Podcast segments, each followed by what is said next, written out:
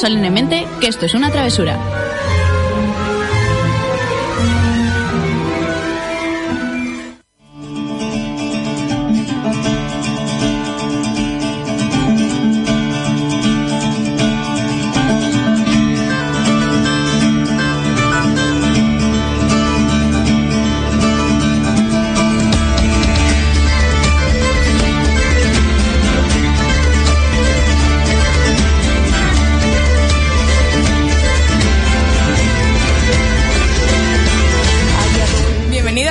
Bienvenida a Travesura Realizada, tu programa de literatura donde te contamos todo lo relacionado con el mundo de los libros y los cómics y donde los spoilers están penados con la muerte. ¡Bravo! Maldita sea, que la- Y la- sin leerlo. Pensaba que la iba a liar. Yo también.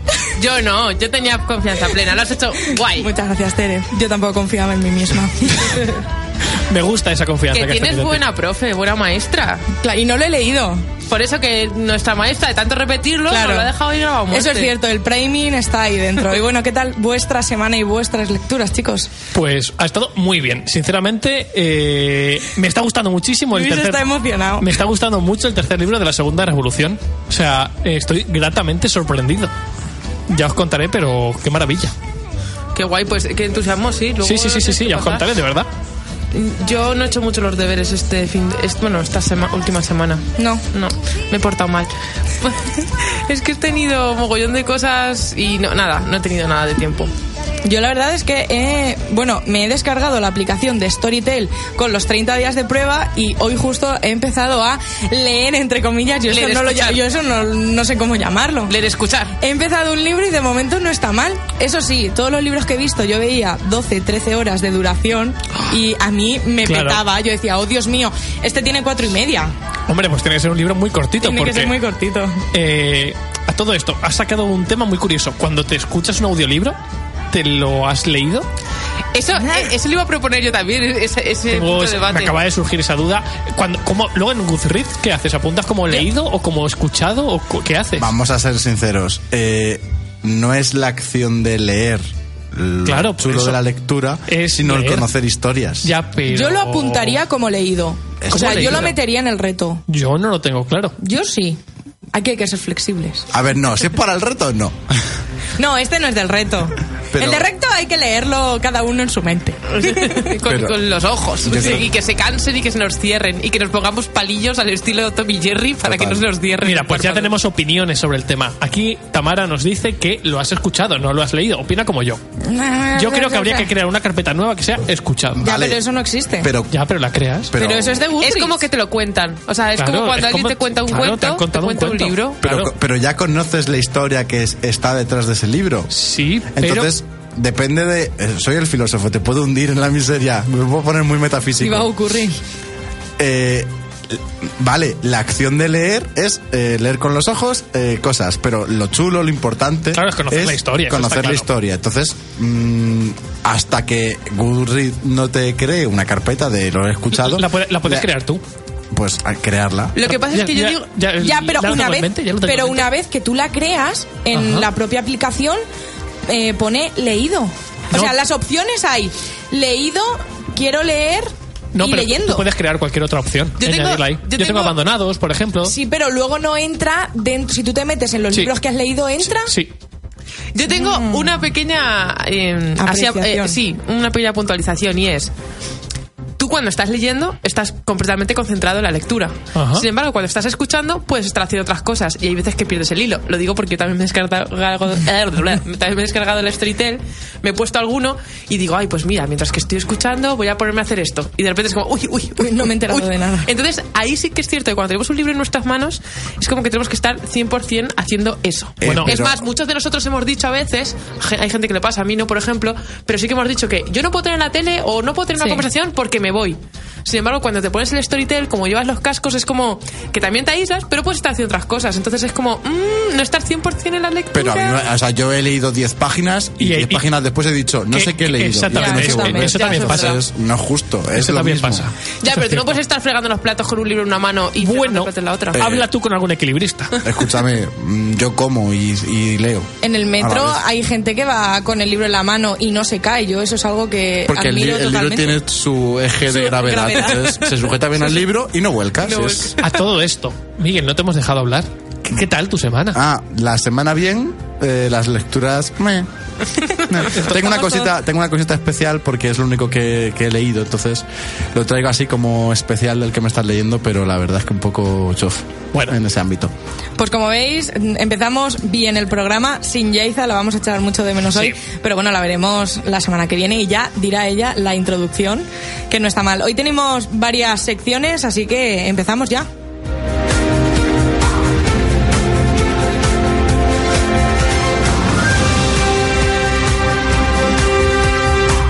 Y no perdemos tiempo y voy a pasar a la primera y única noticia que tenemos hoy. Yo traigo Ah, otra. Mira, tenemos dos noticias. Así me gusta, Tere, que me desbalajustes todo lo que estaba diciendo justo después.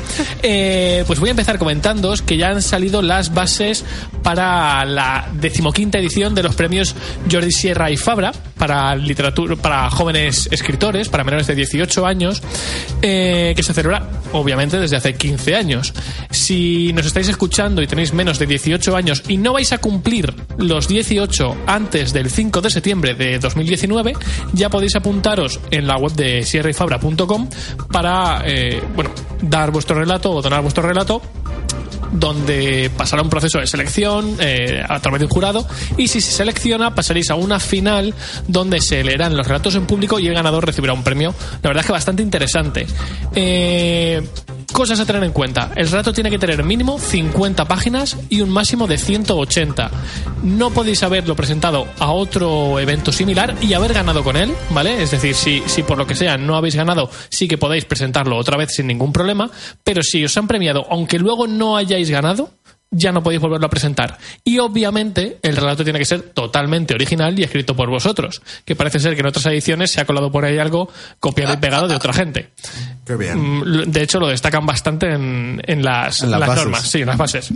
Así que ya sabéis, si tenéis menos de 18 años y no los vais a cumplir antes del 5 de septiembre, si tenéis ganas de escribir, por cierto, esto está abierto a toda España y Latinoamérica, el relato tiene que estar escrito en castellano, tenéis una oportunidad muy guay.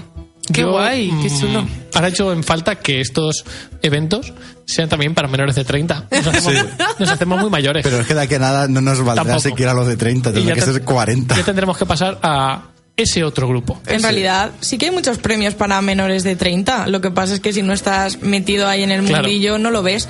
Yo conozco a mucha gente que en Twitter se dedica a escribir y a presentarse a premios de relatos, de tal. Y suelen subir una cosa que a mí me parece súper curiosa y es que se hacen un calendario, por ejemplo, marzo, abril, mayo, con todos, absolutamente puesto todas las fechas donde acaba cada plazo de cada premio. E igual al mes pueden tener unos 15, 20 premios. O sea que es muchísimo. Lo que pasa es que, claro, al no estar ahí No está- claro. metido en el mundillo y a no dedicarte a escribir, No no lo sabes. Claro. Pero a mí me parece súper curioso. Bueno, tengo que parar otra vez el programa porque por Facebook nos están diciendo que formamos un equipo maravilloso, que tenían que decírnoslo y yo pues tengo que decirlo aquí en directo para que más gente en redes sociales nos lo diga, que queda muy bien y nos gusta mucho. Cuidado, Cenes, que ya Claro, se nos da lo suficiente. Exactamente. no tenemos abuela. Tere. Qué ilusión. Yo, bueno, quería también comentar eh, a colación de esto que yo he visto en Twitter eh, gente que hace microrelatos en hilos. Sí. Es que como estoy aprendiendo a usar Twitter, ¿Has visto? que estoy muy orgullosa. Las redes sociales, Tere. Pues, eh, pues eso. Y el otro día vi uno que era ponían una ilustración, un dibujo, y la gente escribía lo que lo que le evocaba esa ilustración en forma de microrelato. Eh, que había algunos buenísimos, eh. Claro, sí, es que Pero es- muy bueno. De hecho, ahora la, la poesía moderna esta eh, ha surgido a raíz de, de los tweets de 120 caracteres Sí. o de los 280 que son ahora. ¿Qué opináis vosotros? Esto es aquí una pregunta así. ¿Qué opinión tenéis sobre la poesía moderna? Es que yo pienso, a ver, yo pienso que tres frases puestas en un libro ocupando 80 páginas, en cual cada cara de página Es son frase. cuatro frases, a mí eso no me gusta. A mí tampoco, pero... Para verlo en un, en un post de Instagram o lo que sea, pues vale. Pero como para hacer un libro que al final dices, jolín, es que en conjunto igual cojo 80 líneas, Vale, a ver. no me termina de. Yo aquí, Sobre te- todo si tienes eh, alma de ecologista, ¿no? Es como...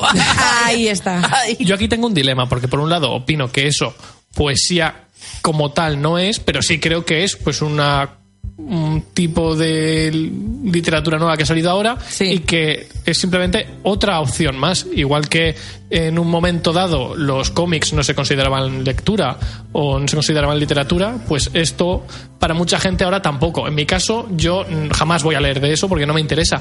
Pero sí creo que puede ayudar a que la gente que no lee absolutamente nada o los jóvenes que no lean nada puedan iniciarse con algo así. Una preguntita, ¿estos libros tienen algún tipo de ilustración añadida o es simplemente la A página en veces blanco? no, y otras veces sí que la propia editorial o el propio autor hace una colaboración con un ilustrador y entonces ahí sí que me gusta porque ya no estéticamente Tiene un valor añadido, exacto. Yo ahí sí lo veo, pero el típico libro solo es como, "Bueh, no sé. Yo lo leo porque a mí hay algunas cosas que, que me gustan y algunas que digo, jolín, me llega. Estoy en, en este momento soy yo, me representa.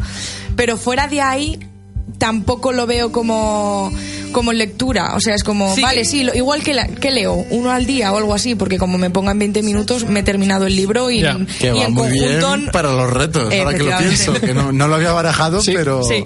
ya tengo la trampa hecha. que conste. Bueno, quizá el formato a lo mejor no es, pero yo, yo me quedo con la reflexión de Luis. Eh, os comento mi noticia. Bueno, el Mediterráneo inspira la sexta edición del Festival de Literatura MOT. En Olot, Girona, el, eh, se hace un festival de literatura, ¿vale? Y entonces se han elegido el mar Mediterráneo pues como como, Como tema como general. tema general. Entonces, bueno, el- el- la cita es el Mediterráneo, un mar de páginas. Y entre los invitados pues hay un mogollón de escritores eh, nacionales e internacionales. Entonces, la temática pues habla un poco, eh, intenta profundizar pues en lo que es el espacio geográfico del Mediterráneo que conecta pues Europa con otros continentes y claro, se toca mucho el tema pues de refugiados y vamos, creo, creo que se va a tocar. O sea, por lo que he estado leyendo, me estoy me estoy No, te has explicado bien, te has Sí. explicado bien.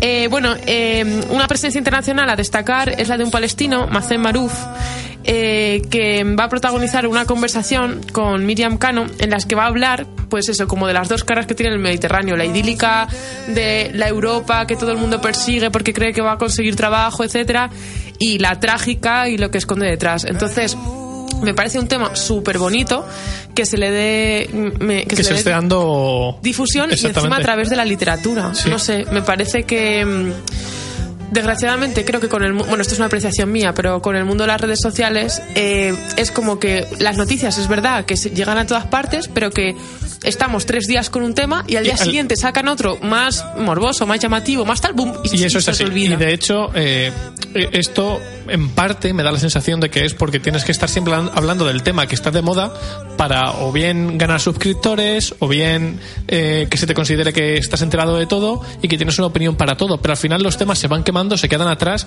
y luego nadie se acuerda de ninguno de ellos. Claro, y creo que esto es un tema bastante importante y el hecho de que le hayan dado esta mm, pues esta notoriedad y que se hable acerca de ello y que todo lo que se presente sea, bueno, pues me parece muy interesante. Y nada, simplemente eh, comentar pues que el festival comenzó en 2014 y que la temática de ese año giró sobre la literatura fantástica y conforme han pasado los años han ido pues pasando de una temática a otra, la verdad es que todas bastante guays. Eh, y esta del 2019, pues a mí me ha resonado bastante, así que voy a investigar un poquillo y ya os contaré. As a child, you would far away. But you always knew that you'd be the one to work while they all play. And you, you'd lay awake at night and scheme of all the things that you would change. Y seguimos con el ¿qué nos estamos leyendo? ¿Estáis leyendo algo ahora mismo? Es la pregunta. La pregunta creo. del millón. ¿eh? A ver, yo es lo que he dicho, yo traigo un mini especial porque es lo que estoy haciendo realmente, no...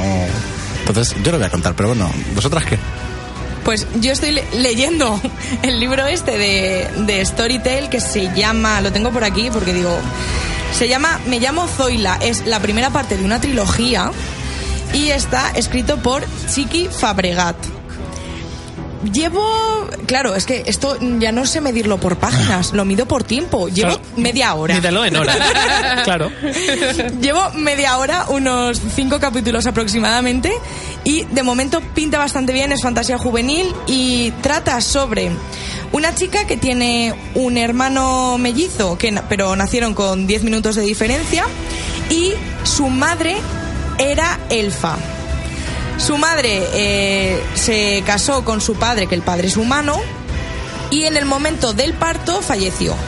¿Qué pasa? Que eh, los niños se quedaron con el padre y con la madre del padre, es decir, con su abuela, y toda la parte familiar de los elfos los dejaron absolutamente abandonados, no quisieron saber nada de ellos y decían que igual en algún momento volverían para reclamar su posesión o algo así. ¿Qué pasa? Que el padre, eh, al cabo del tiempo, devastado por la muerte de su esposa, eh, se va, desaparece y deja a los niños con la abuela. ¿Qué pasa? Que ahora los niños tienen 15, 16, 17 años, no lo deja demasiado claro. Y eh, el padre de su madre, es decir, su abuelo paterno, que al parecer era bastante tocho dentro del mundo de los elfos, ha fallecido o está en ello. Hay, hay un estado raro como de coma. Y quien debería. Quien debería seguir cuidando de los elfos sería la madre, que sí que falleció. Entonces pensaban en su momento que todo iba a tirar por el tío, la línea sucesoria, pero parece que no, que el tío no puede con ese tipo de magia y entonces va en busca de los mellizos para que ellos se vayan al mundo de los elfos. O sea, mezclamos aquí eh, magia, drama y, Totalmente. y telenovela a tope, sí, ¿eh? sí, a tope, mucho salseo. A mí me ha recordado la historia de Aquaman. Un poquito, un poquito, Oye, es, verdad. No tengo ni idea de Aquaman. Pues básicamente lo mismo. Eso te iba a decir. La, la reina de los Atlantes sube a la superficie, se enamora de un de uno de ellos, tienen un hijo y luego eh, a ella la obligan a volver al mundo Sumergido. sumergido y al final acaban yendo a por su hijo para que reine. Así muy a grandes rasgos. Pero es un Vamos, poquito. es lo mismo. Lo mismo, pero en el mar. Es lo mismo. Al estilo Sirenita. Sí. Yo me estoy leyendo eh, Diarios del Sáhara de San Mao, que bueno, es una- se llama mm, Chen Ping o Eco Chen también le llaman. Eh, pero bueno, su seudónimo es San Mao. Y es que es un libro que, que creo que si no tiene 1500 páginas no tiene ninguna. Bueno, 1000. Es que es un tocho a- así, a los de Facebook, Oh, así. Hombre, a ver, eso A 1500 los de páginas no son, eso son 400 como mucho, Tere. Que no, ¿Qué que no, que, gordi- que es así, que es, es un tochaco enorme. Bueno, enorme. Yo. Algo así son 600 por lo menos, para quien nos esté viendo en Facebook. 600 no. Bueno, a 5000. ver, en la radio para, no. para Muy lo- radiofónico para- esta para lo- conversación. Para lo que nos estén escuchando, eh, Tere y Aurora están eh, abriendo los dedos de Sí. la mano, así, así como midiendo en, en Yo- tamaño. Sí, pero yo creo que esto igual pueden ser unos 6 centímetros. Que, bueno, se- por ejemplo, Digo yo. Bueno, eh, cuando llegue a casa, luego por redes sociales os digo cuántas páginas tiene croquetamente. El caso es que, mm, nada, es la historia de, de esta mujer eh, que viaja a España, se enamora y bueno, luego se va al, Sahara. Entonces te cuenta la historia pues como si se la estuviese contando a su mejor amiga. Entonces es curioso porque mucha gente todavía peregrina a los sitios donde que ella menciona en su libro mm, por la conexión que crea con el lector. Y me lo estoy leyendo y entonces mm, pues en eso estoy, pero no he leído mucho tampoco. Igual esto, ¿cuánto te dura? ¿Dos meses? ¿Dos? Yo creo que después de verano todavía voy a hablar de él. En junio o julio tenemos el reto, es que no sé exactamente qué mes es, pero hay un reto que hay que leer un libro de más de 600 páginas. pues Tere ya ha quemado, Sí, Tere sí, ya ha quemado el cartucho. Pero entonces, Yo ah, creo ¿no que es en junio o julio. No, ahora ya no, No, cuenta. eso no cuenta. Claro, Tere. Y si hay lo- que leerlo, no, no, hay que leerlo durante ese mes. Hay que empezarlo ese En- mes en y acabarlo julio. ese mes. Y si Julio. Cierro y lo vuelvo a empezar No. ese mes y... No, Julio. Bueno, si eso lo puede hacer, lo puede abandonar ahora y empezarlo. No, Pero empezar de cero. Hombre, claro. De cero de primera, Pero pa, que eso claro. no se lo cree nadie. Que no- que- o sea, ¿Qué es Tere? A ver, no, Luis. no cuela. pero, no vale, que pero- eres ladrón, que todos son de su Pero si condición. haces, haces trampas al Qatar en cuanto puedes. ¡Wow! Madre Doy fe de esa historia. Te lees el Antris conmigo y ya, fanguileamos. Yo Venga, también vale. voy a leer el Antris. Vale, venga, el Antris. los tres. Venga, ok, Luis, ok. el Antris. Venga, va. Los cuatro, ole. Qué, qué fácil se de... ¿Cómo Se manipulo? convence. Sí, sí, sí, sí. Bailar para mí. Bueno, Somos Miguel. unos facilones. Y- No, cuéntanos tú, es cuéntanos tú. Yo, bueno, os lo estaba adelantando antes, estoy con el tercer libro de La Segunda Revolución, eh, igual, eh, jus- Libres, Iguales, Justos, Y os acordáis que con el segundo pues terminé un poquito decepcionado, os dije que eh, para mí no, no estaba al nivel del primero, pero es que el tercero es infinitamente mejor que el segundo, obviamente, pero también que el primero. Eh, le están dando el cierre perfecto a la trilogía. Y me da la sensación, digo más, de que todo lo que querían contar en el segundo se lo guardaron para contarlo en el tercero y es que aquí todas las páginas están pasando cosas. Cada párrafo es una trama nueva, avanza la, avanza la trama, pasan cosas con los personajes. Todo el rato no hay ni un momento de descanso. No está la típica escena de los personajes sentados hablando de algo que dices, esto en realidad no aporta nada, ni una sola vez. Bueno, espectacular. ¿Te imaginas que han escuchado los autores del programa, te han escuchado a ti? Y justo han eso- cambiado corriendo el libro? Exacto, por supuesto. Porque quedaba un, cuando me lo leí un mes antes de que saliera, han ¿Sí? tenido que correr muchísimo. Yo creo que hicieron eso. ¿Verdad? Sí. Yo, vamos, no, no me cabe duda. Bueno, de verdad que... Molaría un montón un escritor que diga, ¿cómo quieres tú un libro? y que yo te lo hago a y yo la te carta. lo preparo. Oye, pues... Molaría. Pero entonces no te sorprendería mucho. Que sí, que sí. Hombre, Y lo vi es que- autor, él tiene que Claro. inventarse sus cosas. En plan, yo quiero acción todo el rato. O yo, Ah, vale, yo vale, quiero vale. cositas escondidas que tenga que releerme varias veces Claro. para ir Vale, hilando. vale. Ey, Vale, yo de vale. pequeña jugaba eso con mi familia, mis primas, mis hermanas, y era que decíamos tres palabras y algo. Por ejemplo, zanahoria, gato, mm, bola, pelota de ping-pong y terror. Entonces, otras tenía que inventar con esas palabras un cuetecito y que fuese de terror. Molaría que fuese Ah, Hay un rollo. juego de mesa sobre eso. ¿Sí? Sí, con dadicos. Ay, Por, qué guay. por cierto, como apunte final, ¿os acordáis que en- tanto con el primer libro como con el segundo eh, adiviné muy rápido cómo Sí. iba a concluir el gran secreto que te contaban? Pero aquí, muy listo. Aquí no tengo ni idea de cómo se va a desarrollar absolutamente nada. Me alegro tanto de este momento, o sea, soy tan feliz. Lo que pasa es que ahora mismo tengo tan el hype por las nubes que yo creo que lo voy a leer y me va a pasar lo que a Luis, que voy a decir, pues no era para tanto. Pero bueno, es que me va a gustar. Es que me Te- va, te va a gustar seguro. muchísimo. Es que seguro. Bueno, pues yo traigo un es- un especial, entre comillas, hay un, un crossover, Ajá. porque lo que me estoy leyendo recientemente es un juego de mesa. Estás leyendo un juego de Sí. mesa. Esto- ¿Cómo se hace eso? Se ¿Eso llama- cómo se come? Se llama Fábulas de Peluche, ¿vale? Se llama Fábulas de Peluche y es un juego de miniaturas. eh, y os cuento primero la premisa y ahora entenderéis. Ah, vale, vale, yo ya. Es Eh, buenísimo. La premisa es que somos los peluches de una niña pequeña y la niña la cambian por primera vez de la cuna a, a la cama. Entonces, el hechizo protector de la cuna desaparece y ahora es cuando nuestra vida como peluches cobra sentido porque tenemos que proteger a la niña mientras duerme De los monstruos, de ¿no? los monstruitos que salen de debajo de la cama, ¿vale? Entonces, son distintos distintas aventuras que vivimos nosotros como peluches que allí se llaman cuentos. ¿Por qué se llaman cuentos? Porque el tablero como tal es un libro. Es un libro en el cual en la parte derecha es un montón de descripción como si fuese una historia totalmente y en la parte izquierda un tablero. Y conforme tú vas haciendo cosas en el tablero, tienes que ir leyendo fragmentos de la parte derecha. Entonces te van contando una historia conforme tú vas jugando. Ah, qué chulo. Eso hace que dependiendo de lo que ocurra en una pantalla, dentro del mismo cuento, tengas que ir a un sitio a visitar una ciudad o tengas que montarte en un tren. Entonces es un, cuento que puedes leer o jugar varias veces porque va cambiando, van haciendo cosas distintas. Mm, por ejemplo, puedes montarte en un tren e irte a una ciudad o perder el tren, entonces tienes que ir andando y tienes que pasar por un bosque, que si vas por el tren no lo pasas. Y todo esto es súper, súper narrativo porque todo el rato van pasando cosas. Eh, te vas encontrando con personajes y te van. vas leyendo lo que esos personajes te cuentan y puedes decidir qué hacer con ellos. Puedes ayudarles, no ayudarles. Puedes apagar fuegos para ayudar a los personajes que te han pedido ayuda. Entonces, si los apagas los fuegos, te vas a una. Cambia la a- historia. Claro, te vas a una historia distinta que si no los apagas. Entonces, es como un crear tu propia aventura, pero mezclado con juego de mesa y súper narrativo. Y debo añadir que está, a mí me gusta mucho el hecho de que aporta, como es un juego de mesa que parece que está enfocado, ¿no? Parece como, aunque se pueden jugar los adultos, Sí. como enfocado a niños por el hecho de ser juguetes y tal. Está muy guay porque hace reflexiones. Eh, al final de cada partida hace una reflexión, pero luego también durante las partidas, en los propios diálogos que tienen los personajes, dejan caer ahí, como digo yo, perlicas de sabiduría que a los niños pequeños, si lo juegan, por ejemplo, con sus padres, pues se abren debates bastante interesantes. Por ejemplo, me lo, mm, recuerdo uno que decía algo así como, tú haces lo que te imponen, o sea, por miedo, ¿no? Era como que una persona intimidaba a otra y es como tú te haces lo que te dicen porque te han intimidado o intentas Hacer lo correcto, ¿no? Sí, entonces está guay. Está, a mí esa parte, esa parte del juego también me gusta mucho. Sí, porque luego, eh, al, empezar la partida, te leen como una introducción súper tocha de lo que va a ocurrir. Tú juegas y vas leyendo cosas que van ocurriendo y luego al final lees como la conclusión, ¿vale? Que también está guay porque vives en tensión. Porque si la niña se despierta mientras que tú estás viviendo la aventura, pasa una cosa y si sigue durmiendo y la has protegido de las pesadillas, por así decirlo, pasa otra. Y luego al lado te aparece, al empezar la historia, como una moraleja Sí, una fábula. y al terminar la historia te aparece como un tema de conversación para que los padres lo lean y puedan crear un mini debate con los nenes con los que han jugado.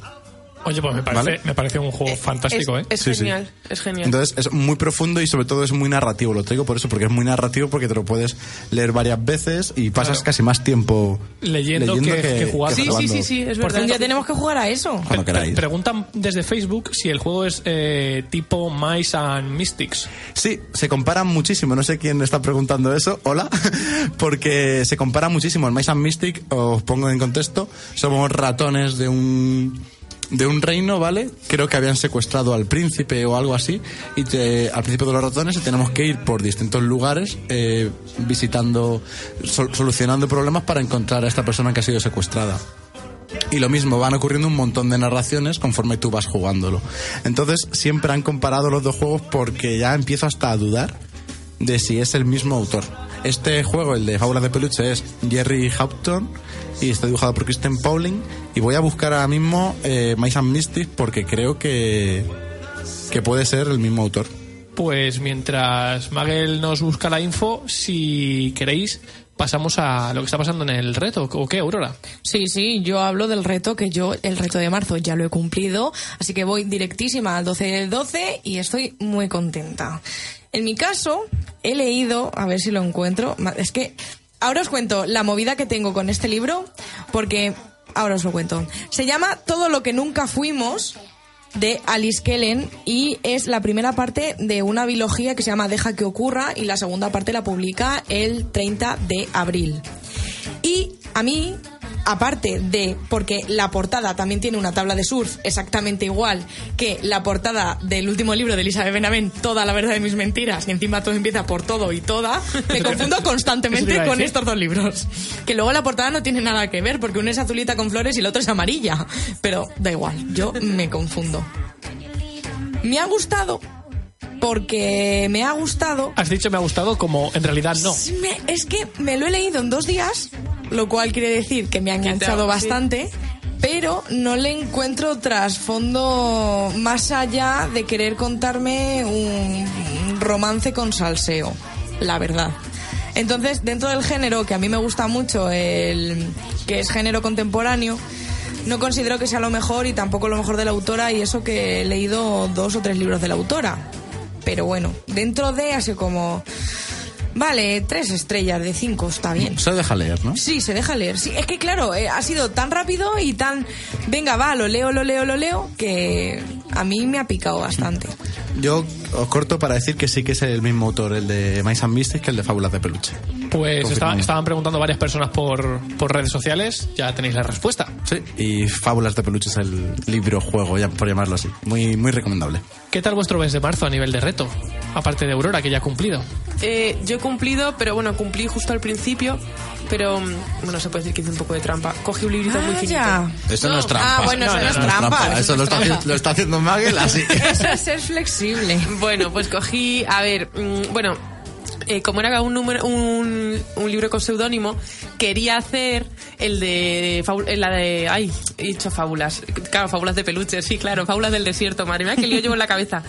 Eh, el de Sam Mao que os he hablado antes, pero claro, viendo la cantidad de páginas, he dicho, no, Teresa, busca otro. Entonces cogí La Gaviota de Fernán Caballero, que era Cecilia de, Fa- de Faber, era el seudónimo. Lo escribió ella y se puso ese nombre. Y bueno, pues es muy cortito, era de estos tipos que nos mandaban en el instituto. Y bueno, a ver. Sí, mm, vale, eh, me ha gustado, pero que tampoco a lo mejor para mí es la historia de mm, eh, una chica que tiene una voz maravillosa y entonces triunfa en los en los en los escenarios de Madrid, Sevilla, tal, se enamora de un torero y pasan cosas. Entonces Cosas eh, sexuales. No, voy- no, es que si no... Siempre Ah, lo mismo, Luis. Siempre, siempre estás lo mismo. No voy a hacer spoiler. La cosa que es... Bueno, lo interesante de esta novela es una novela costumbrista que a mí en verdad me gusta porque te, te habla muy bien de la, de la época, o sea, te ambienta muy bien en, en la época de la España del siglo XIX, costumbres, forma de pensar, etcétera. Y bueno, pues eso, romántica por, el, por la historia de los protagonistas y, y bueno, que está bien, me ha gustado, no está mal, está, está. No es el libro de tu vida, No, Claro, no os veo pero te ha, entre- ilusionadas pero con te ha vuestras entretenido. A ver, exacto. A ver, Ya es que quizás estamos con un hype muy elevado. Igual que lo mismo, He lo dicho mío igual. hype. He dicho hype. lecturas. Muy bien, ¿cómo se nota que te estás moviendo en las redes, eh? Sí, pero madre mía, que yo que era antineologismo. Eh, eh, Antitecnologismo, me gusta. yo que era súper. Y, y ahí voy y digo hype. Entusiasmo superlativo. Estamos con el entusiasmo superlativo a tope. Y claro, pues eh, mm, hablamos de la gaviota y pues no estoy tanto. Pero bueno, qué bien, qué bien. Pues en mi caso aún no he cumplido el reto. eh, Aún. Aún. Para los que estéis... eh, 27 de eh, marzo. Eso es, 27 de marzo, pero no os preocupéis, chicos. No os, preocu- no os preocupéis porque voy a cumplir. Voy a leerme el volumen 1 de Death Note, del manga. Para los que no os suene, eh, me han mirado los tres con una cara como de... Me pareces un genio. Es que iba a preguntar qué me recomendaréis porque ni he cumplido ni sé qué cumplir, pero Pues- tengo la colección entera. Sí. Me, me has salvado. Pues ya está. Me has salvado el culo. Porque, Uh, a ver, os qué alegría. Os cuento. Ya. Resulta que eh, eh, Death Note es un manga que se escribió hace ya pues unos años, si no recuerdo mal, se inició la publicación en 2003 y cuenta la historia de Light, que es un estudiante de Japón que encuentra un diario en el que el nombre que, es- que escriba nombre de la persona que o sea si escribe el nombre de una persona esa persona muere en los próximos 30 minutos. Entonces bueno te cuenta la historia de cómo él eh, intenta hacer entre comillas justicia acabando con eh, delincuentes que están en la cárcel o, a- o en libertad pero se sabe que han cometido un delito. Y por otro lado está L que es una especie de detective que intenta encontrarlo para evitar que siga matando gente. El tema está en que el autor de la obra es eh, Tetsumi Oba, que siempre se ha sospechado, no es, la verdad es que no se sabe quién es la persona, pero siempre se ha sospechado que es el seudónimo de uno de los mangakas más famosos de todo Japón. Y hasta el día de hoy No ni, se sabe. ni se ha confirmado ni desmentido. ¿Y no creéis que si vosotros haríais una obra tan importante como Death Note, no diríais que es vuestra? Te pasa como, le pasa como a Banksy. Yo creo que a Banksy pasa lo mismo. Banksy todo el mundo dice que es el cantante de Massive Attack. Sí. Y yo creo que pasa lo mismo. Que parte de, de todo el misterio estriba Es también eso. en que no se sabe quién es. Uf, yo es que yo creo que mm, no sé si como autora me costaría mucho llegar a decir que esto es mío. Esto es mío. Esto Esta he obra, de, yo. esta obra de arte la he hecho yo. Estamos hablando de que en principio la persona que está detrás de este seudónimo es uno de los mangakas más importantes del mundo. Yo quiero- Entonces, Por eso obras. precisamente. Yo quiero ¿Qué más matizar. da ya? Quiero matizar dos cosas. Una, hay sospechas muy grandes, muy, muy, muy grandes, de que el mangaka detrás de esta obra es una mujer. Punto número uno. Ajá. Y punto número dos. La hermana de Banana Yoshimoto, ya verás. Eh, ¿eh? L, que es el detective, En principio estaría basado en... está basado en ella. Exactamente. Son las dos teorías que hay. Sí. Es un detective muy pintoresco que se sienta Eh, en la silla de raro, formas muy raras. sí. Es, es muy pintoresco. Es lo más. En caso de que no conozcáis Death Note, tenéis tanto el manga, que ya está finalizado, como un anime. Son 52 capítulos de 20 minutitos y merece mucho la pena. Y a raíz del segundo giro empieza eso a salirse Sí. un poco de madre. Pero está, pero merece mucho la pena. Yo este fin de me voy a leer el primer tomo, que yo había visto la serie, pero no me había leído el manga, así que voy a escapar por ahí. Qué guay. A mí me has, me has salvado la vida absolutamente porque no os iba a preguntar que me recomendarais porque no me convence las ideas que tenía, pero no había quedado en Death Note. Ya lo tienes. Pero guau, pero de Bellón, ya Pues, está. ¿Tres días o cuatro tenéis? Para, para un manga, eso, para un tomo, sobra. Un par de En horas. una, en do- un, una un hora y ratito. media. Sí. Un ratito. Y para el reto de abril, Y yo diciendo que estaba haciendo trampas, madre de Dios. esto es flexible. A ver, esto consiste en ganar al resto. Exacto. o sea, Da igual. La deportividad es cuestionable, cuanto menos. Sí. ¿Qué, qué toca para abrir? Pues en abril Publicado toca, en 2019. efectivamente una novedad de este año. Ah, qué bien. En mi caso ya no sirve la que me iba a leer. Me iba a leer el tercer libro de la segunda revolución, pero no me he podido esperar. Así que por ahora no tengo idea de lo que me... Ah, sí.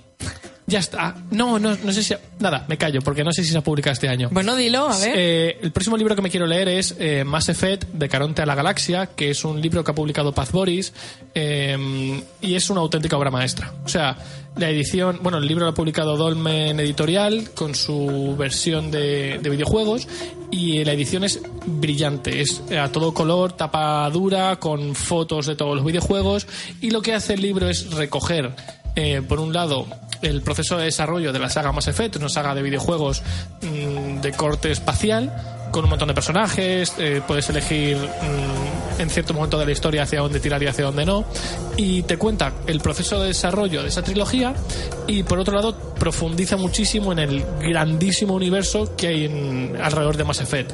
Profundiza en personajes, en culturas, religiones, un poquito en todo, y bueno, me ha llegado ya, y en principio va a ser la lectura que entre después de la segunda revolución. Qué guay. Tiene muy buena pinta. Mm. Yo, como no sabía, no me había mirado cuál era el reto de abril, no he mirado qué libros se han publicado ahora recientemente. Le tengo que echar un vistacico. Yo sí que voy a leer Brujas y Nigromantes, que estuvimos hablando Sí. que es fantasía urbana.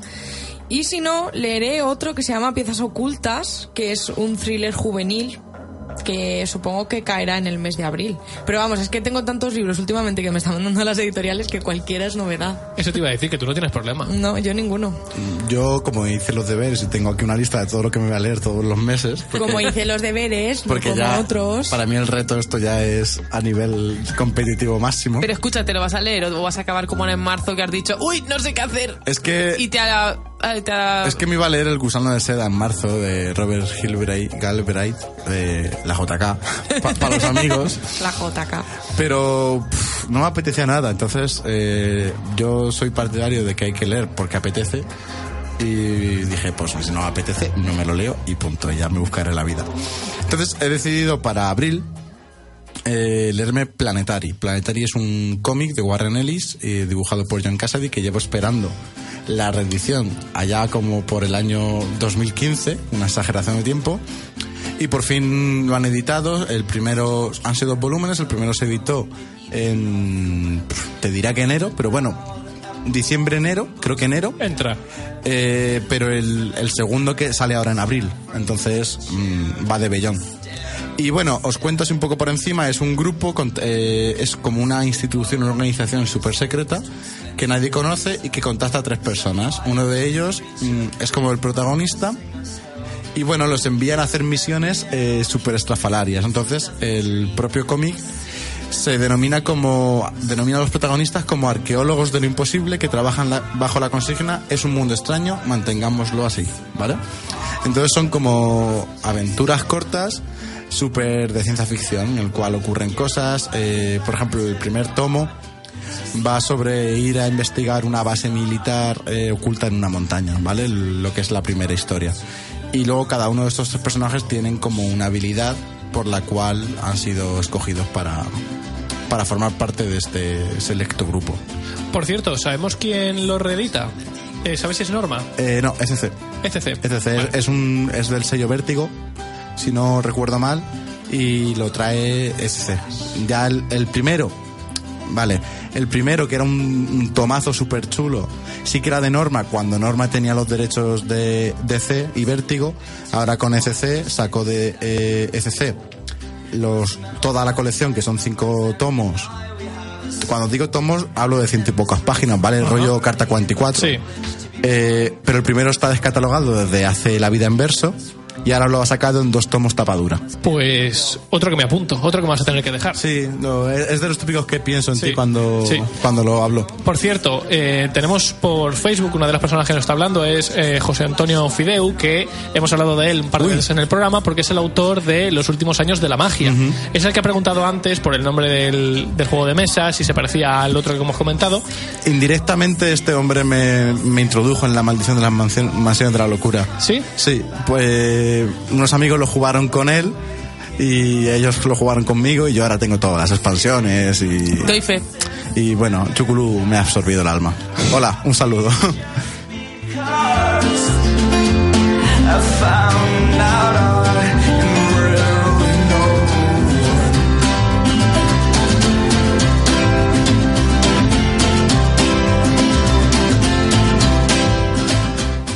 Bueno, y Tere, ¿qué tienes por ahí? Pues mira, yo tenía para ti. eh, es curioso porque como ahora has dicho que ibas a, mm, a leerte Death Note, que Sí. es de De la cultura japonesa. Sí, pero luego has dicho que no te gusta nada que hablen de un tema concreto que tú dices, esto no aporta nada. Entonces digo, uy, estamos ahí entrando en un... No, a ver, lo que no me gusta es eh, que una historia dé vueltas sobre el mismo tema sin avanzar. Vale, Eso es lo que no me gusta. Vale. Bueno, pues nada, eh, yo vuelvo con la segunda parte que comenté hace un, un par de programas sobre autores japoneses. Yo que empecé por autores que a mí me parecían como más fáciles o más agradables de leer para ir introduciendo cada vez más o ir avanzando autores que quizás son un poco más Densos. más densos. Sí, como más nivel pro. Sí, eh, perdonad un momento, los ¡Hola, ya está! Perdonad, es que acabo de entrar y no lo podía evitar. Tenía Ya, que saludar. los oyentes tienen que estar disfrutando una barbaridad ahora mismo. Buenas noches. Yaiza acaba de irrumpir en, en esta sala. Pero ha sido de forma más silenciosa. Es bastante No más. sé si en la cam se ha percibido mi baile cuando he entrado, pero Pero sí. Ay, me ha hecho mucha ilusión. Bueno, volvamos a centrarnos y, y- y voy con el, voy con el, lo que os he traído. Os hablé de Haruki Murakami, os hablé de Banana Yoshimoto y ahora os hablo de Kazuo Ishiguro. Kazuo Ishiguro para mí es el que va a estar en medio de como la parte más light y la parte más densa. Eh, este hombre fue el que ganó el premio Nobel en 2017, si no me equivoco. Ah, es- claro, es verdad Sí. que todo, nadie se esperaba que ganara él y todo eso, ¿no? Efectivamente. Bueno, pues es un escritor británico de origen japonés, pero es curioso, es curioso porque él nació en Japón y creo que fue a los 5 o a los 7 añitos cuando sus padres se mudaron a Inglaterra. Entonces realmente él ha vivido, se ha criado y ha mm, aprendido o mamado eh, la cultura occidental. Sin embargo, todos sus libros él es como que no ha intentado no perder sus raíces, entonces en sus libros pues habla mucho de vuelve al estilo de escritura japonesa que suele ser, pues, bueno, yo no soy una gran entendida de esto, pero mi apreciación suele ser una escritura como más, más que basada en la acción y en sucesos que van pasando continuamente, por lo que decías Luis, sino que se centra a lo mejor en, en un aspecto concreto y lo analiza mucho, le dan muy vueltas. Es como, como si tuvieras un caramelo en la boca. Como y- muy analítico. Yo os digo mi opinión, y es como si tú te metes un, un caramelo o un bombón en la boca y le estás dando vueltas. Entonces estás ahí saboreando el chocolate, el chocolate se va derritiendo hasta que ya luego aparece la almendra. Al, no al final le, le ahora vas, quiero un le- Ferrero Ahora quiero, ahora tengo hambre. le vas sacando varias capas de profundidad a un mismo concepto. Nestlé, patrocínanos. Bienvenido es. Bueno, sí que es cierto que luego todos los autores japoneses les marcó mucho mm, la segunda, bueno, para ellos la guerra cuando llegan los americanos, entonces les marca les marcó mucho esa época. Y bueno, luego cómo penetra todo Occidente en su cultura, entonces yo me he dado cuenta, que me corrijan los expertos, que son novelas como muy marcadas por, por así como la angustia social. La una- tragedia, ¿no? La tragedia, así todo muy oscuro. Muy drama. Muy drama, sí. Oh. Entonces, bueno, pues este hombre sí que es verdad que en algunas de sus novelas, Kazuo Seguro, por lo que he leído aquí, lo que pasa es que las que yo conozco no las he visto así, sinceramente. Pero bueno, este hombre tendrá muchas novelas y yo no, no he podido conocer todas. Yo voy a hablar de dos en concreto. Em, Nunca me abandones y Los restos del día. La de Nunca me abandones... Creo que las dos tienen adaptación a película, ¿vale? Mm, si luego me lo podéis confirmar, me lo buscas tú, Luis, lo confirmamos. Tienen adaptación a película. Yo no las he visto, pero si, es- si las hay que me suena, que es que me lo nombraron, lo- las quiero ver. La de Nunca me abandones es de una chica que habla sobre un colegio en el que ella estaba, un colegio como un internado, y más que un colegio internado eso parecía una cárcel. No, no era una cárcel en verdad, porque los trataban bien, estaban como muy, muy preocupados de que estuvieran muy sanos, de que se mm, formaran en todos los ámbitos. Por ejemplo, las relaciones sexuales entre ellos estaban permitidas porque todos eran estériles. Ah, cosas rarunas, cosas rarunas. Entonces, tú vas leyendo la novela y luego pues descubres el pastel. Y a mí la verdad es que me resultó interesante, está guay. La peli se publicó cinco años después de, de la novela. La novela es de Ajá. 2005, la peli de 2010. Y una de las protas es Kyra Knightley, que es Ah. la protagonista de, por ejemplo, eh, Piratas del Caribe. Y vale, y vale, guay, guay. Luego me dices a ver qué. mm, Sale Andrew, Opinión Andrew tiene. Garfield, un reparto guay. Andrew Garfield. Sí. Y bueno, los restos del, del día, que es una trama ambientada en Inglaterra, pues eh, los años pues 1950, 60 por ahí, ¿no? Y entonces eh, llega un un americano y compra una, un, un casoplón, un casoplón del 15 y entonces el mayordomo de la casa, bueno, pues el americano dice, toma las llaves del, del Rolls Royce y vete a dar un paseo. El caso es que el mayordomo te cuenta sus memorias, por así decirlo, hace un viaje en busca de alguien y te cuenta en ese viaje, pues te va contando pues sus memorias y tal. Entonces, me parece muy curioso porque el mayordomo es carente de todo tipo de juicio, todo tipo de emoción. Y entonces todo lo que lo narra, lo narra como desde un punto de vista muy... eh, Neutro. Neutro, sí. Y objetivo. Muy loquendo, entonces, ¿no? Sí, sí, sí, Tiene sí. que ser horrible.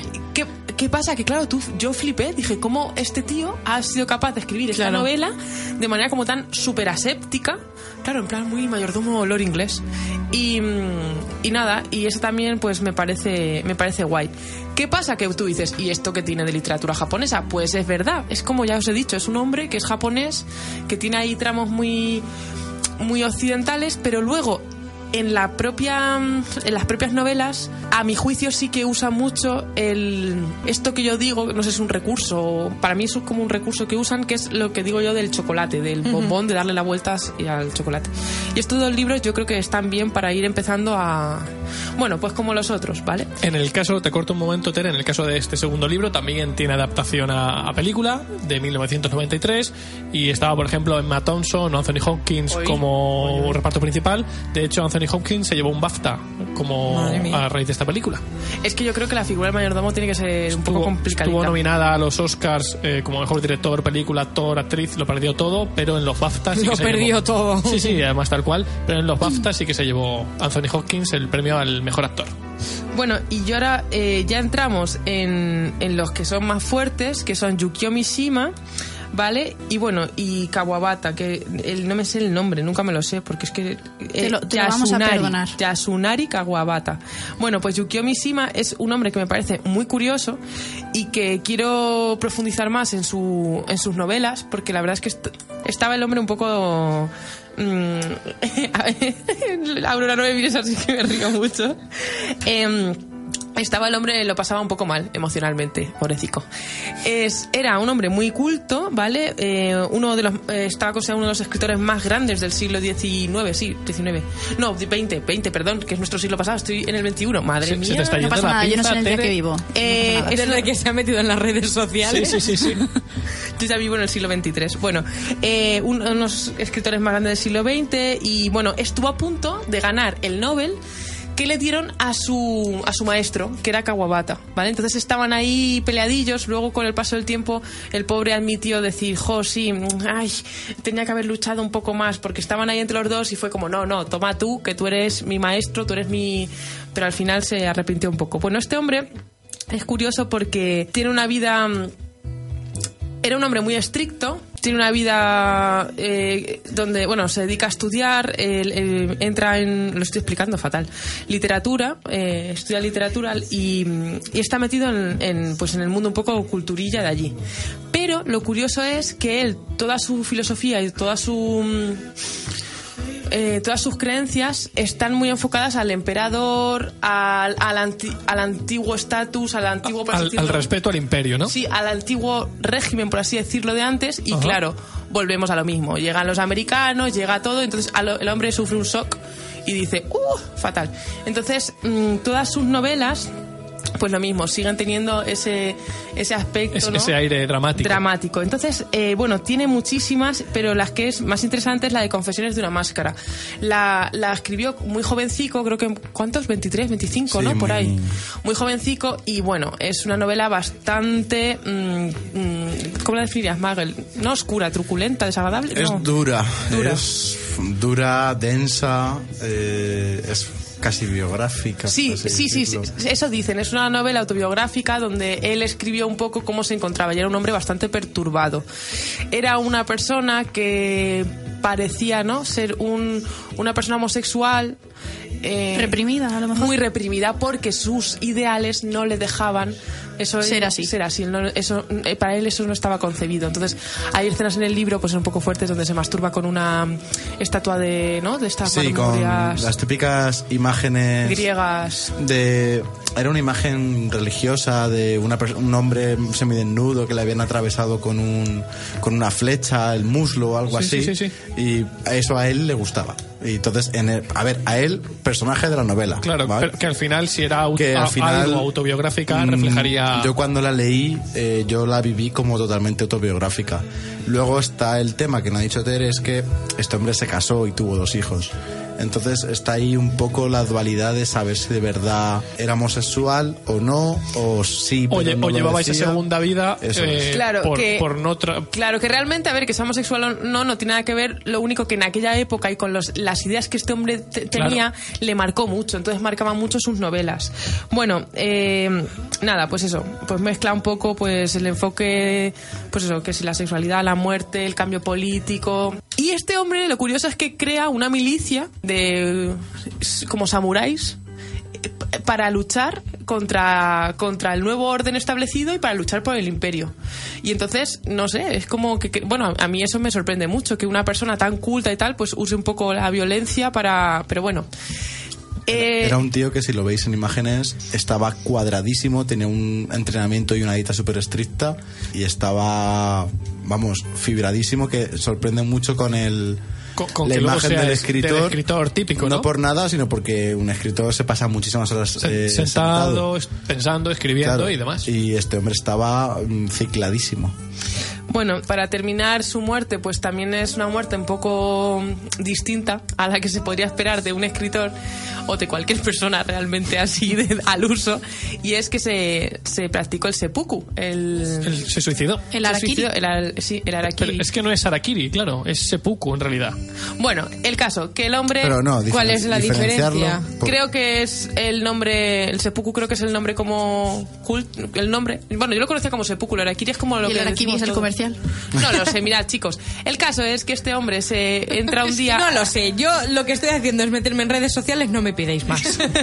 es verdad, chicos, poco a poco, poco a poco. Bueno, el hombre mm, disconforme con toda este, esta situación pues política y social que había en su país, eh, mm, un día salta pues un una sede pues del ejército tal y entonces bueno atan al, al capitán o lo que sea de la comandancia lo atan a una silla y entonces sale al balcón ¡ay escuchadme! y se pone a un discurso y todo el mundo pues se ríe de él que es como venga hasta luego venga hasta luego y dice esto no ha surtido efecto aquí nadie me toma en serio em, le vinieron todas las Todos los males a todos la los cabeza. males a la cabeza y entonces se suicidó Eh, resulta que bueno en el seppuku pues eh, tú te clavas el La espada. Eh, espada, es, tal, es tal. sinónimo de Arakiri. Y luego te, te- te- te- un, un discípulo tuyo te corta la cabeza. Esto es el dato Anda. morboso, ¿vale? Este es dato morboso. Bueno, pues su discípulo no lo hizo bien, porque Vaya. no lo pudo hacer bien. Y entonces el, suicidio- el- el discípulo, como lo hizo mal, era deshonoro- era Deshonroso. deshonroso, deshonorable iba a decir.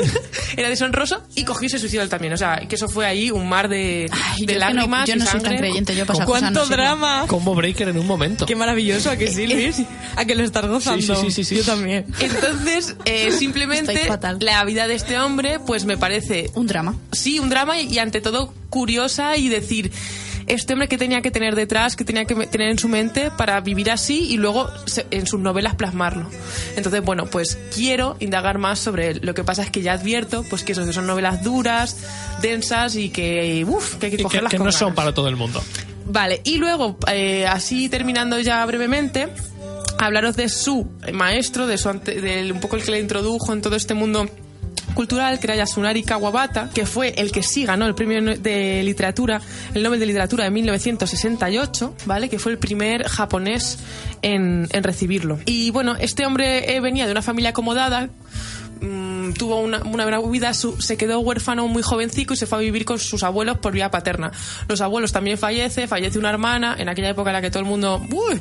Y entonces se va a vivir con, con los abuelos de su madre.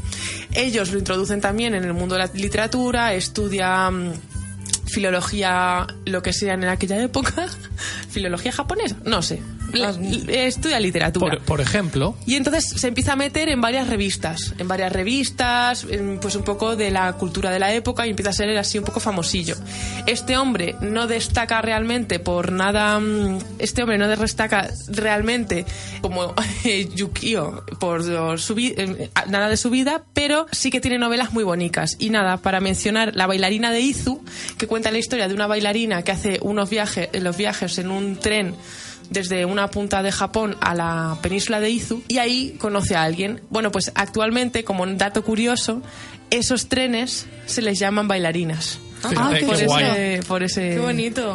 Y ya, ha sido así muy rápido. En resumen, eh, si queréis empezar por cosas suavecillas, pues Kazuo y Siguro, Urakami y Banana. Y ya si queréis penetrar en las cosas más profundas y un poco más darle vueltas al, mm, Al- la bombón de chocolate, mm, estos dos. Pues en estos eh, cuatro minutos, tres minutos y medio que nos quedan, tenemos preguntas en Instagram. Sí, Preguntas efectivamente. Que nos han hecho los oyentes. En este caso, Maribel, como siempre, nos manda preguntas, muchísimas gracias, y nos dice, ¿quién se encarga de subir los podcasts a la plataforma iVoox? Maldita sea, he venido en el momento oportuno. Sí, pues de- responde tú. Bueno, pues yo. La nueva. Sí, eso tiene. Se me hace muy raro estar aquí sentada. No, pues eh, como no queda tiempo para que divagues, sí, es ahí la que los, la que los sube. En Eh, la siguiente pregunta. a, a veces también los subo yo, pero A más menos. El 90% de las veces es Yaila la que los edita, los, los baja, edita, los sube y los eh, difunde por, por redes. Porque os recordamos que estamos en iVoox y también estamos en, en Spotify. Spotify. y, y en iTunes. iTunes. Y en iTunes. Está Y si en os- todos lados. Y si utilizáis Google Podcast, también estamos. Claro, Lo que pasa es que lo uso yo y ya está. Ah, eso no sabía yo. Sí, es que soy, creo que soy el único usuario que tiene la plataforma. Pues nada, nos escuchas. Y Maribel también nos pregunta, ¿os parece justificado el alto precio de novelas gráficas y cómics? No. No. Yo sí. Mm. A ver, bueno, yo no le veo alto precio. A ver, no, alto precio no es. Si eh, un cómic con unas páginas, una editorial te lo saca por 15 euros con tapa dura, el mismo cómic con otras, con o sea, el mismo número de páginas en tapa blanda, otra editorial te lo saca 30, está claro que no es un precio justo ni uno ni otro. Claro. O sea, sí, ahí estoy de Pues acuerdo. entonces es pero un precio elevado. Sí, pero yo no me refiero a ver esa, esa diferencia entre esas dos editoriales esas dos. Eso sí que no lo veo justo, pero yo, por ejemplo, Pero- he visto libros ilustrados que tienen una currada que flipas Vale, pero- en material, en colores, en pagar al diseñador, que, yo sí, eso sí. no lo veo elevado. Pero no- depe- claro, si buscamos algo muy concreto puede estar bien, pero el, el 90% de los de las editoriales tienen un precio muy por encima de otras. Esto El- es como si te pones a hablar de tapa dura, tapa blanda Claro. de un libro normal, de una edición que en inglés te cuesta 2 euros y en español te cuesta 35 Entonces, mínimo. Sí, sí, me parecen, ejemplo. me parecen elevados. Yo soy el primero que defiende de que detrás de un cómic hay no Mucha solo, gente. no solo el creador, sino creador, guionista, tintador, coloreante, un montón de gente, ¿vale? Eh, pero si una editorial te lo puede vender, eh, tamaño, o sea, tipo de papel, grosor de papel, mm, tipo de portadas, todo eso yo lo entiendo. Pero si una editorial te lo puede vender por 12 en tapa dura, 100 páginas, y otra te lo cobra por 30 tapa blanda, 100 algo, páginas, algo ahí que no cuadra ahí. Vale, pero ¿y tú consideras normal. que ese 12 está bien? Es que no te están preguntando si hay cómics baratos, te están preguntando el precio estándar de la novela gráfica. El precio estándar de la novela gráfica es caro, Pero- aunque haya una editorial en concreto que te los ponga más baratos. Pero yo En entiendo que general, habrá claro. autores y autores, o sea, habrá autores que a lo no, mejor no, pidan más. autores no importan, editorial. Claro, es que va por editorial. Va por Vale, editoriales. Porque el autor, para empezar, está en Estados Unidos, eh, cobra royalties. Claro. Vale, vale. Es un mundo. Yo. Paralelo. Eh, aquí me encuentro un poco dividido, porque sí opino como Miguel, pero entiendo la, la postura de, de Tere. Creo que son un poquito, están, en la mayor parte de los casos abusan un poco. En la mayoría, por ejemplo, a mí, eh, Carta 44, que lo tenemos aquí, es un cómic que me encanta, cuesta 18 euros el tomo, los pago gustosos, Pero no es barato para nada. Panini me sacaría lo mismo en tapa, en tapa dura por eh, 12.50. Claro, ¿Esto, es que- ¿Esto cuesta 18? Sí. Claro, es que Y es, a la mucho- que, es pues, 18. muchísimo Es caro. Es caro. Es caro. Es una- Hombre, que es precioso, pero que te lo lees en una hora también. Sí, Ya, ya, sí, pero- a- Claro, es que. Claro, sí, sí. a la- el más bonito. ay, bueno, el primero que he abierto. Que No, sí, que sí. sí. Si y yo. tiene así brilli brilli. Que, que yo los pago. O sea, si yo Sí, colecciono sí, sí, cómics de esos es porque, 18 lo- euros, 15 es el brilli brilli. porque yo los pago. Es decir, yo los pago, me parece bien, me parece que me aporta suficiente como para pagar 18 Pero euros. las editoriales se aprovechan. Pero que es caro, es caro. Bueno, los pago y ya está, pero. Pues con este debate se nos acabó el programa. continuaremos. Es, me gustaría.